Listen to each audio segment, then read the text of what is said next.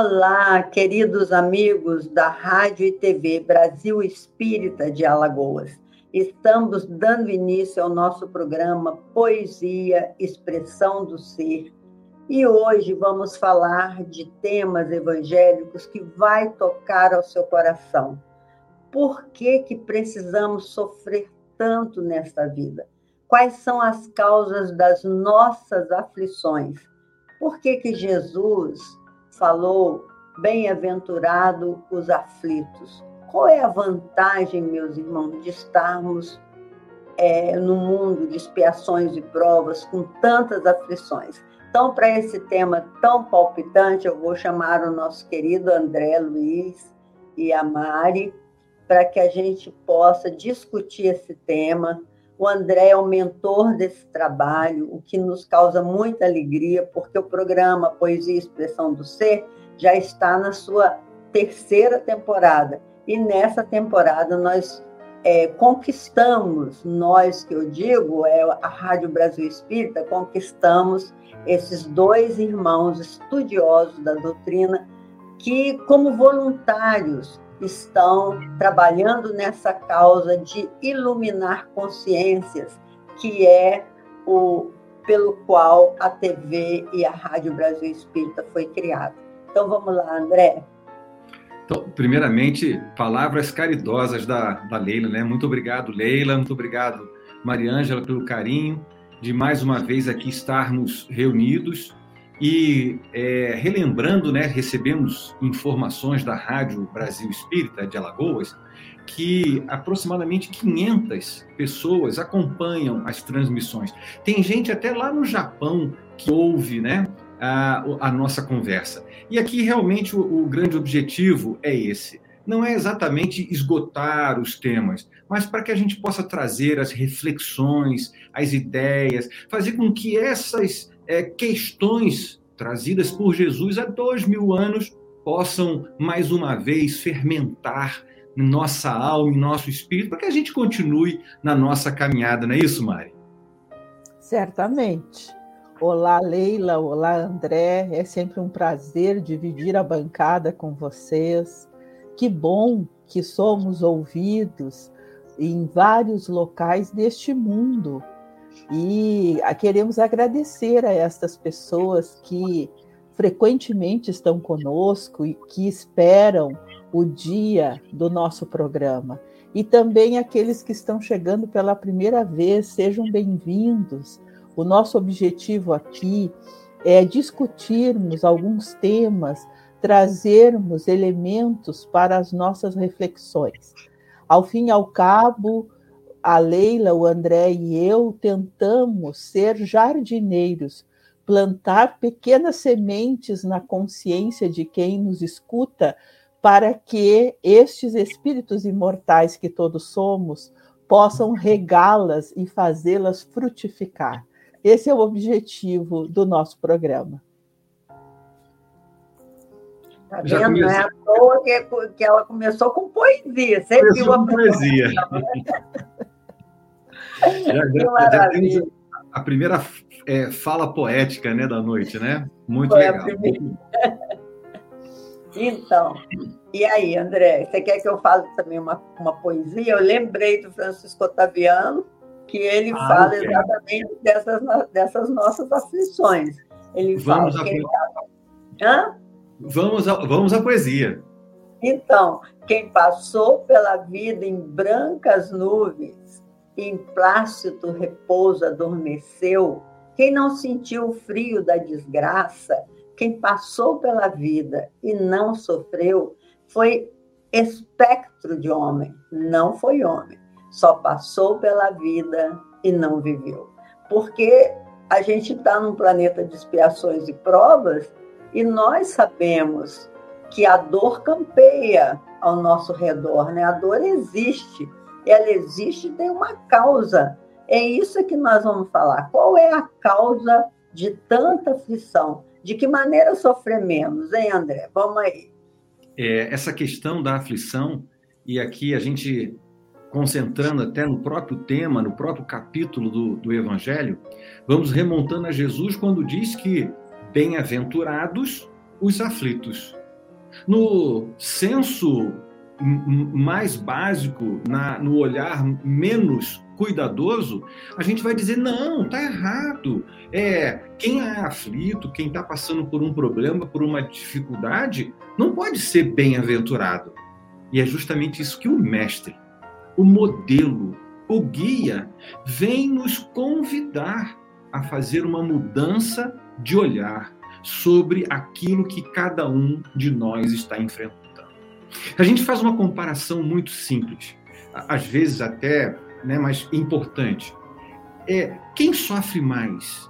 Que tipo, qual é o tamanho da dor? Uma pessoa que esteja passando por uma dor, digamos que tenha uma unha encravada, uma pessoa com uma unha encravada, outra pessoa com duas unhas encravadas, quem sofre mais? Na verdade, para cada uma delas, a sua dor é própria, única, ela é 100%. E o mais importante, que cada evento que nós passamos na vida funciona para o nosso espírito como um gatilho, como um despertar da consciência. Então, se nós estamos num determinado evento, episódio, não pense apenas com o olhar focado naquele problema, mas de que maneira aquele sofrimento, aquele incômodo repercute em você? O que tipo de pensamento, de reflexão, de memória aquela situação está lhe trazendo? Cuide tanto da unha encravada quanto da consciência, da memória, do coração, da sua emoção. Porque nada, nada que nós estamos passando não tem uma causa anterior. E é por isso que nós vamos ao capítulo de causas anteriores das aflições. Não é isso, gente? Causas anteriores. Por que, que elas são anteriores e agora elas estão presentes? O que, que vocês acham disso? Fala, Mari. Bom, um dos princípios básicos da doutrina espírita é que todos nós somos espíritos imortais. E se somos espíritos imortais, nós já só somos como viajantes que volta e meia paramos na estação para fazer o desembarque. Então, este trem que é a vida, a vida eterna, é, é, nos conduz de estação em estação. E essas estações nada mais são do que as nossas experiências num corpo físico. Cada vez que nós estamos em uma estação, nós estamos vivenciando uma experiência num corpo físico, no plano que a gente chama de material. Quando chega o momento de retornarmos, nós vamos então abandonar a estação, ingressar no trem e continuar a nossa jornada. Dentro desta figura, para entendermos a questão das nossas múltiplas vidas de encarnação em encarnação, ao longo desta viagem, nós que espíritos somos, vamos cristalizando em nós certos comportamentos e a cristalização destes comportamentos, muitas vezes pela nossa pequenez espiritual, pela nossa dificuldade de compreender as palavras de Jesus, dificuldade de vencermos o nosso egoísmo, o nosso orgulho, nós acabamos nos comprometendo perante as leis divinas. E teremos que reparar aquilo que desarmonizamos. Toda vez que a gente desarmoniza as leis do universo, nós temos que de novo harmonizá-las. Então, as nossas aflições, elas se originam dos, no, das nossas escolhas e da cristalização dessas escolhas, que nos conduzem a uma vida de dor e sofrimento. Não é o desejo de Deus, mas é a nossa condição de espíritos ainda infantis teimando com as leis do Pai. É isso mesmo, Mari. E você sabe que essa certeza da continuidade da vida é uma, é uma oportunidade tão linda para nós que somos imortais. Leon Denis, ele fala muito, ele faz uma analogia da vida como se fosse um rio indo em direção ao mar. E esse rio tem, tem afluentes de um lado e do outro, afluente do lado direito do lado esquerdo. E esses rios representam as nossas existências, que cada caminhada de um rio tem passa por uma terra diferente, por, a, por vegetações diferentes, por tudo diferente, e vai trazendo para esse grande rio, desaguando no grande rio, que vai dar no mar, que é representado pela imortalidade, né? O mar, ou seja, a, a nossa caminhada em direção a Deus. E, e o que você falou é, é assim muito significativo, porque as aflições nem sempre começaram nesta vida, vem de longe. Tem muitas dores, muitas doenças. Vou contar rapidinho uma senhora que eu conheci em Belo Horizonte, quando eu fui trabalhar em Belo Horizonte, no Centro-Oriente. A dona Luci, ela foi abandonada pelo marido. Ela tinha uma filha excepcional e um filho, que era o caçula. E o marido dela não suportou ficar com aquela condição de pobreza e ainda com uma filha excepcional. Então ela confiava demais no filho, ela se desgastou para o menino formar, é, ter um, um, grau melhor para começar a trabalhar, para ajudá-la, né? E o filho então começou a trabalhar, mas no que ele começou a trabalhar, ele sofreu um acidente foi atropelado um dia que ele estava saindo do, do, trabalho e ele ficou totalmente paraplégico, totalmente sem movimento. Então, ela ficou com um filho paraplégico e uma criança excepcional para cuidar, com o trabalho de costureira dela. Eu a conheci na Casa Espírita, na sala de costura, que eu comecei lá em Belo Horizonte, eu me apresentei ao trabalho, que tinha era a sala de costura. Então, eu fui trabalhar com essas pessoas. E a dona Lucia, ela me emocionava demais, porque com toda a luta dela, ela tinha uma fé que ela falava assim: não, nós vamos vencer. Eu e meu filho e minha filha, nós vamos vencer, porque Deus é bom, Deus é Pai. Eu sei que eu fiz alguma coisa errada no passado. E ela conta uma, uma, uma coisa muito interessante, que ela falou que ela começou a fazer o culto no lar sozinha, porque nem o filho tinha condições de fazer com ela e nem a filha que não tinha nenhum raciocínio. Aí uma vizinha passou um dia e foi lá na casa dela e se ofereceu para fazer o culto com ela. E ela fez o culto com essa senhora por uns oito anos assim. Essa senhora era maravilhosa e contava para ela histórias. Ela ficou uma irmã. Aí essa senhora sumiu de repente. Aí ela falou assim: ah, eu vou lá na casa dela, onde ela mora, para saber, às vezes ela está doente, né, alguma coisa assim. Quando ela chegou lá, ela se surpreendeu que aquela senhora tinha morrido há mais de 20 anos atrás. Era um espírito que toda noite ia orar com ela. Então, assim, é tão lindo a gente ter a certeza disso. São pessoas lúcidas que têm uma fé tão consolidada que diante de um desafio desse não se revolta, né? Ela era um exemplo para gente, uma mulher. Então, André, fala aí um pouco. Não, sensacional. Essa passagem, essa história, é, a, a Leila, eu acho que já tinha contado para minha esposa e ela já tinha me, me, me, me, dito essa passagem exatamente. E a gente, e eu toda vez que eu ouço, a gente fica é, é, de alma desperta a gente fica ligado, porque principalmente a gente não está sozinho. Não, não teria sentido é, a gente fazer um programa, uma reunião, falar sobre aflições sem a gente apresentar elementos que nos fortaleçam, nos ajudem a vencer as aflições. Seria quase que uma apologia ao sofrimento e isso não tem nada de caridoso.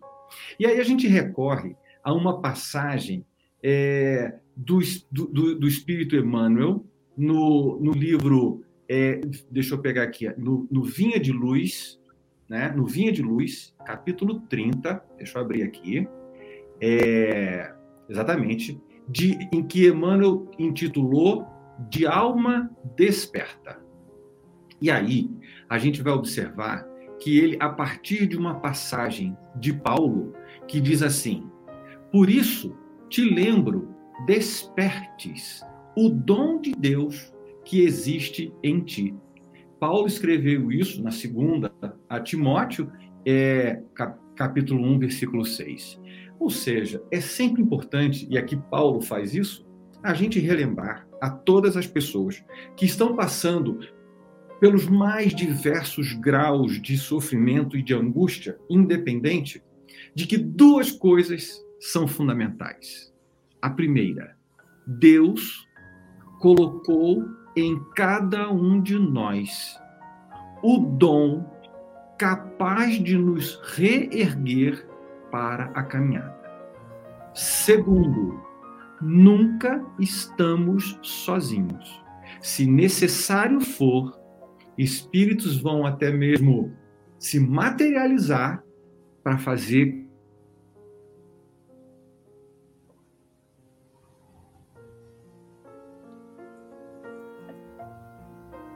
paralisou.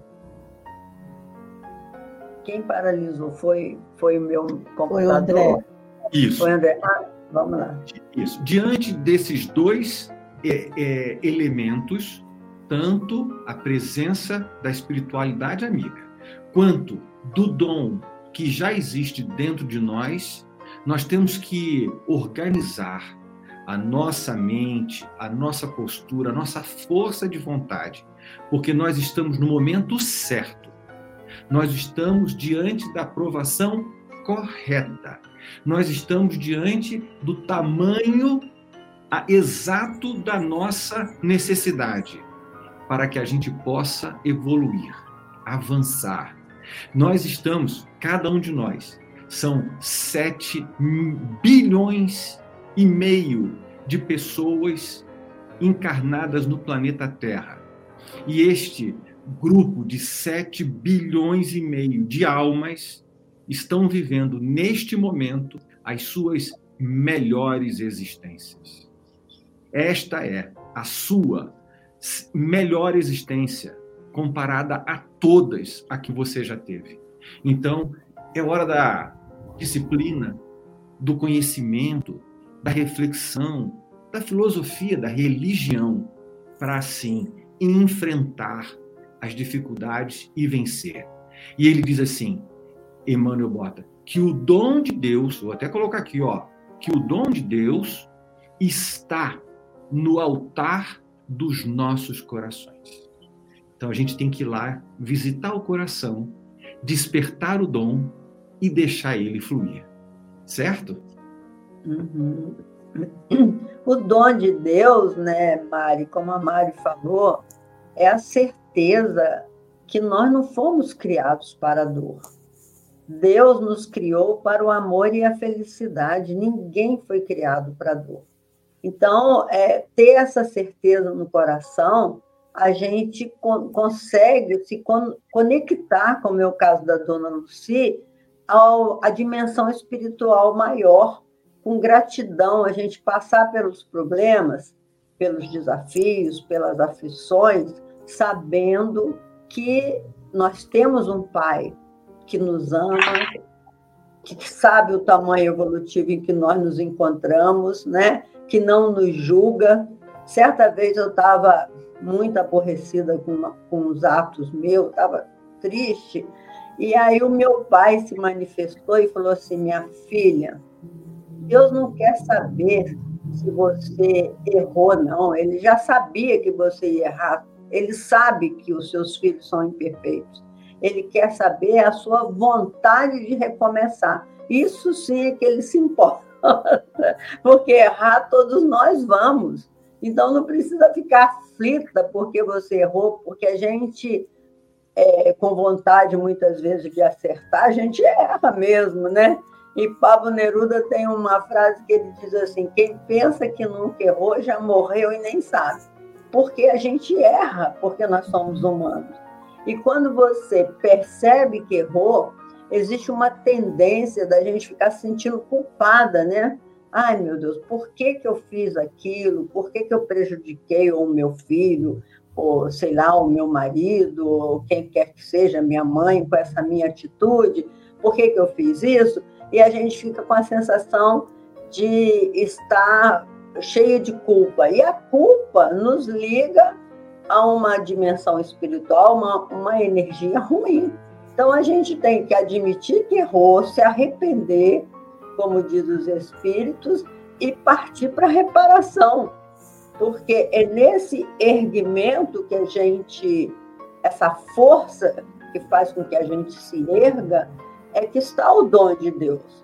No nosso coração, a gente colocar Deus como nosso Pai, aquele que nos compreende, que nos ama e que fez leis justas e que quando a gente não consegue alcançar essas leis, a gente tem que fazer um esforço para recomeçar, não é assim, André? É, esse, e esse esforço que a gente precisa fazer para recomeçar é algo contínuo. E o mais interessante é a gente conversando outro dia lá no nosso grupo de estudo do, do livro dos Espíritos, perguntando assim: como é que os espíritos descansam? Né? É, os espíritos lá, na, lá em nosso lar, famoso nosso lar, na espiritualidade, como é que eles descansam? E a resposta que, que nós recebemos é que eles, um espírito, ele descansa mudando o pensamento.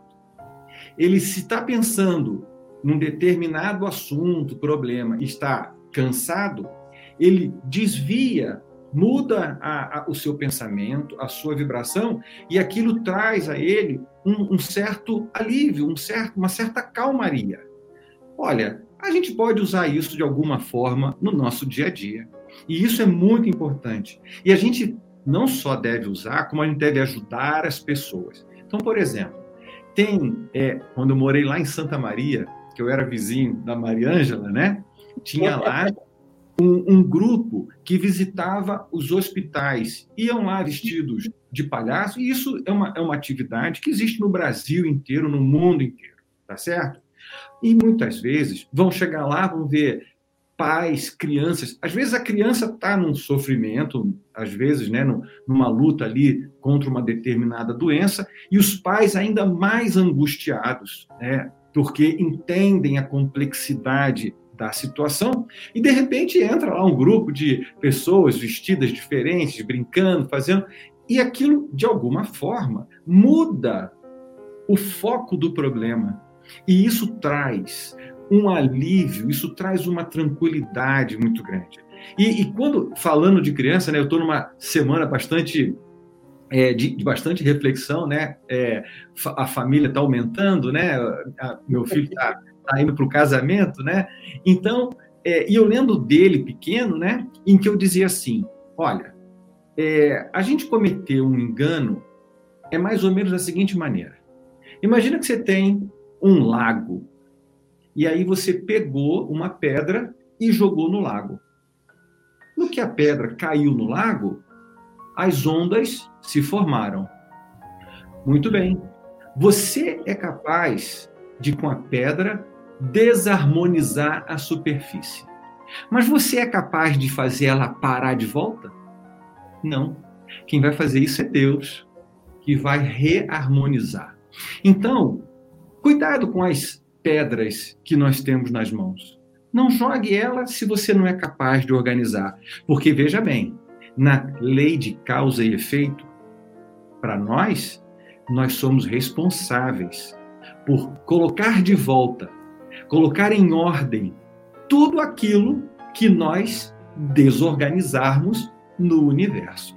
O exemplo figurativo do lago, né? Mas quando se trata das emoções, em que muitas vezes a gente lança uma palavra de desarmonia, em que vai criar ondas no, na pessoa que vai ouvir? Será que somos capazes, com a mesma palavra, fazer com que ela retome o seu equilíbrio?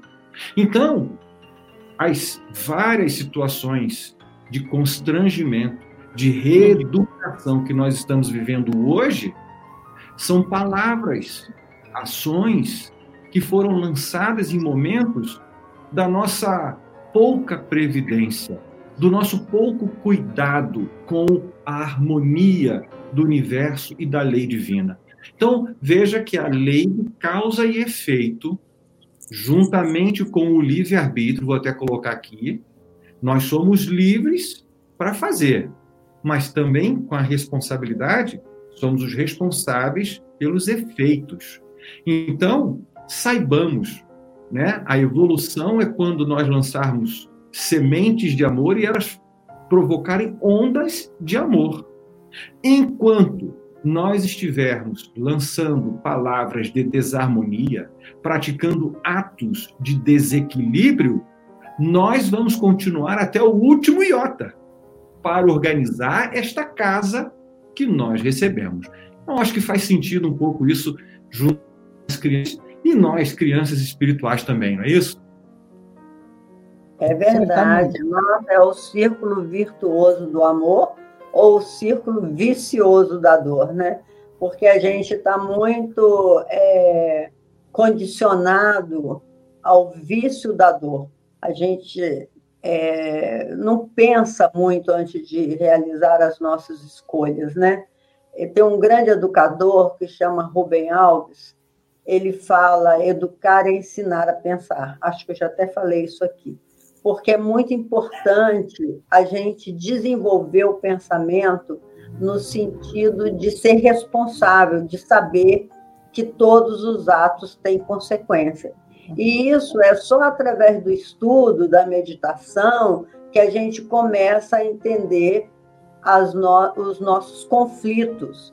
Tem um, um neurocientista muito interessante que ele fala que as nossas doenças, as nossas aflições, elas têm, elas são conflitos, os conflitos com a natureza, os conflitos interpessoais e os conflitos íntimos. O conflito com a natureza é uma provação coletiva que a gente anda passando, porque a gente anda desmerecendo a natureza, estragando tudo, e, e o lixo está tomando conta de tudo. Então, todos esses conflitos com a natureza a natureza responde a tudo que nós estamos passando, aquecimento global, tudo isso. Esses conflitos são provocados pela nossa ignorância como seres coletivos. E o conflito interpessoal é porque a gente não pensa nisso que o André falou, nas consequências das palavras, dos nossos atos. Porque eu falo também no meu curso, quando você faz um bem a alguém, você não está fazendo um bem só para ele, mas para toda a família espiritual dele, que ele tem um guia espiritual, ele tem os ancestrais, eles têm os amigos. Então você está criando um ciclo de dor. Não é só, é como você falou, você joga pedra na água, aquilo é, faz vários círculos concêntricos ali e, e, só vai voltar ao normal com a, com a vontade divina. Né? E, e o homem, com esses três tipos de conflito, só tem causado esse círculo vicioso da dor, porque a gente é, ofende uma pessoa que se sente ofendido, que, que te devolve, e a gente vai criando esse, esses discursos de ódio, como diz hoje em dia, né? A gente vai criando só arestas e que nós somos criados para o amor. Fala um pouco aí, Mari. Uma das, da, das falas né, que, que o André fez, e, e você também, Leila, que eu sempre saliento na questão das aflições, dos nossos sofrimentos, das nossas dores, é que Deus não nos criou para isso. É o uso inadequado da nossa liberdade individual que nos conduz a essas aflições. Deus nos criou para a felicidade, a Leila já nos disse isso. E realmente, algumas pessoas, elas quando se passa, quando elas passam por um momento de aflição, de dor, de sofrimento, elas jogam para Deus essa responsabilidade. Aí a gente já tem que analisar se nós já estamos maduros o suficiente para entendermos que Deus não colocou aqueles obstáculos à nossa volta apenas para que nós sofrêssemos. Nós ainda temos aquela concepção lá dos gregos de que Zeus morava no Olimpo e quando ele ficava entediado, ele pegava os raios e jogava na cabeça dos homens que moravam na, na parte mais baixa do Monte Olimpo. Ou seja, ele fazia o acaso. Então, quando o raio caía na cabeça daquele que ia passando, ele então começava a ter aflições, dores, sofrimentos de todas as ordens. Era como se né, Zeus escolhesse alguém para sofrer aleatoriamente. Essa ideia ela se, se cristalizou com o passar dos séculos e muitas vezes nós apresentamos essa ideia em relação ao Deus que, dentro da doutrina espírita, aprendemos ser a inteligência suprema. Deus não joga dados, Deus não joga raios, as aflições não são criações divinas.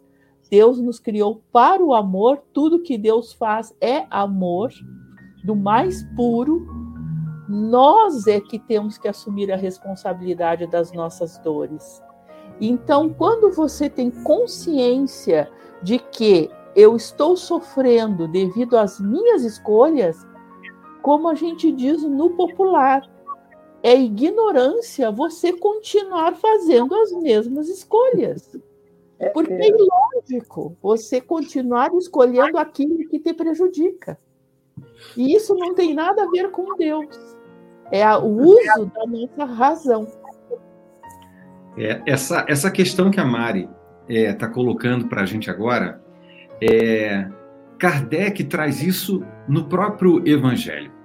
É, é, é, é natural que a gente se faça numa visão também muito superficial de dizer assim: poxa, uma criança de 4, 5 anos que não teve tempo na encarnação de cometer graves enganos, ela está passando por situações, doenças de tamanha gravidade que não é compatível com aquilo que ela fez na vida, né? naquela curta vida. E esta questão, ela, ela tanto tem um significado filosófico quanto religioso. Porque se a gente olhar é, na, na visão grega, caiu sobre ela um raio. E a gente já substituiu um Deus de raios por um Deus Pai, por um Deus de amor. Então, o que, que está faltando? Está faltando não é nada com relação a Deus, mas está faltando com relação a gente, de passar a entender com maior profundidade qual é esta relação que nós temos com Deus.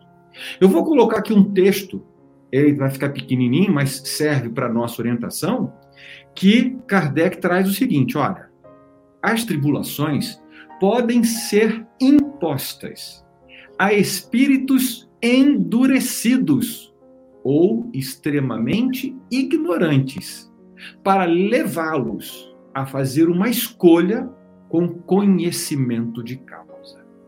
Nossa, essa frase aqui é um trabalho, uma noite inteira conversando sobre ela. Porque, primeiro, a gente né? Primeiro a gente vê Kardec colocando a questão da imposição. Então, sejamos claros, conscientes e sejamos é, resignados de que existe sim uma imposição. Uma imposição que é uma decorrência de dois estados da alma: endurecimento e ignorância. Emmanuel diz que as pessoas erram por dois motivos: ou por ignorância, ou por loucura. Loucura é essa, muitas vezes uma fascinação, uma petrificação, um endurecimento da ideia, que fica mono ideia, fica circulando uma ideia fixa, que leva muitas vezes o indivíduo a estados de loucura bem complexos. Então vejamos aqui que se nós estamos passando por alguma situação imposta, é porque lá atrás e ainda hoje guardamos resquícios de endurecimentos de sentimentos inferiores e primitivos na alma, ou somos ignorantes, não procuramos compreender a lei de Deus. Mas veja que Deus não faz isso, e aqui vem uma, uma posição que eu gosto muito de trazer. Veja que Deus faz isso não por punição, mas sim por um processo de educação, para fazê-los que tenham conhecimento de causa para fazer escolhas acertadas. Então veja que aquilo que é causa anterior das aflições é o reflexo de nós mesmos. Peguemos o espelho e olhemos a nós mesmos. Você vai ver aquilo que você é e vai entender aquilo que você está passando.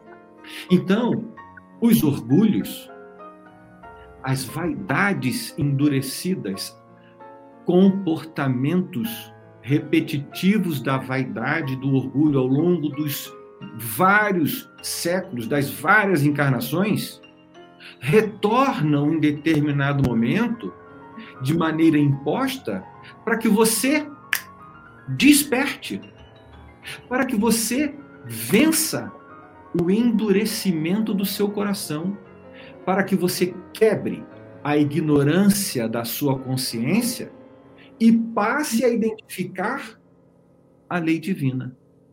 E passe a se comportar como Deus te convida a, a, a, se comportar. Dessa forma, o passado, por mais duro que tenha sido, retorna em forma de escola, retorna em forma de reeducação, retorna porque bem-aventurados os aflitos, mas também bem-aventurados os brandos e pacíficos. Então veja que a própria natureza, a própria ação de causa e efeito, ela vem ao encontro de uma maturidade espiritual, de um autoconhecimento e de uma nova postura, para que a gente possa tratar bem o lago, né? Cuidar bem das pedrinhas, dos irmãos, da palavra, das ações, do pensamento. Porque no estado em que estamos, nós vamos ficar aqui, já está avisado. A regra, a regra do jogo é bem clara e posta. Ficaremos repetindo situações indefinidamente, até que a gente mude o nosso comportamento. A chave do progresso não está fora, mas está dentro, nesta mudança que nós precisamos fazer. Acho é então muita que... gente, é, é muita gente, eu, eu vejo falar assim, meu Deus, eu não merecia passar por isso, porque eu tenho que passar por isso. Nunca pensei na vida de passar por isso. E na parapsicologia, na época que eu, eu assim atendia, né, que eu estou aposentado, eu falava para os meus clientes, eu falava, gente, a pergunta não é por que, que eu tenho que passar por isso. Porque isso já veio, porque a gente precisa. Quando a gente atrai algumas dores para a nossa vida, a gente tem que se perguntar: o que, que eu vou aprender com isso? Porque vai passar. Tudo nessa vida passa. Então a pergunta é: o que, que eu vou aprender com isso? No momento que você muda o foco do problema, você fica mais forte para resolver. Eles falam, não, eu precisava passar por isso realmente. Eu precisava entender melhor o que, que acontece com as pessoas quando passam por isso, sofrendo na própria carne. Porque a gente tem, como disse o André, uma certa dureza de coração para mudar as nossas crenças, né? Nós somos tão habituados a repetidores de erro que André Luiz fala, nenhum de nós é, consegue ser completista, porque a gente repete muitos equívocos do passado. A gente, os estímulos vêm e como a gente foi programado para fazer, você acaba repetindo a mesma coisa. Paulo de Tarso ele falava isso, né? Eu não sei por que, que o que eu preciso fazer eu não faço e aquilo que eu, que eu queria fazer, como é que é? O que eu queria fazer eu não faço e eu faço aquilo que eu não quero. Porque ele também passava por essa angústia. Que força é essa que te faz repetir os mesmos erros? Se não são esses, é, essas sombras íntimas que a gente traz de vidas anteriores, né? Assim, Mari. Uhum. Você vai falar aquele poema para nós aí, Mari? Vamos lá, então. Né? É. Vamos abrir o poema para que a gente possa fazer. Eu não sei declamar, né, Leila? Não sou ah, que nem você que sabe as poesias de cor, né? Então, é, André só me diz o nome. Ah, eu vou lhe... É. Isso, é o primeiro. É. É o primeiro? Isso. É. Chama anseio e prece. Se quiser, você fala uma estrofe, eu falo outra, que a gente vai lendo. Ótimo, Leila. Acho que vamos fazer um, um, um dueto bem legal. Eu começo, então, e você continua na segunda estrofe. Anseio e prece. Senhor, sei que nos deste a todos o encargo ou missão. Nada promoves sem objetivo, nada fazes em vão. A estrela confer, conferiste a bênção de aguentar-se e refugir sem véu, tal qual sucede ao sol que nos conduz pelas vias do céu atribuíste à terra a função de compor e recompor, a forma em que o trabalho nos confere a ciência do amor. Colocaste no mar a investidura imensa de externar-te o poder e a fonte, o privilégio de ensinar-nos a humildade por norma e o perdão por dever.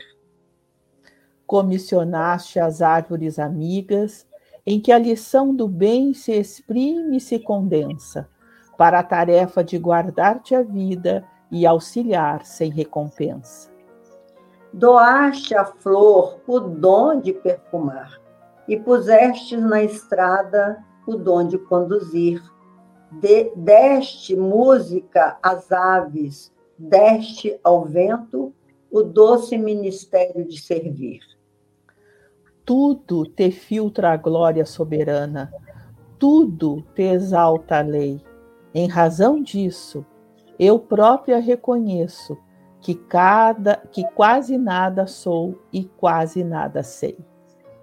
Mas se posso pedir-te alguma coisa, converte-me, Senhor, a própria imperfeição, num canal pequenino que te mostre a força da bondade e a luz da compaixão.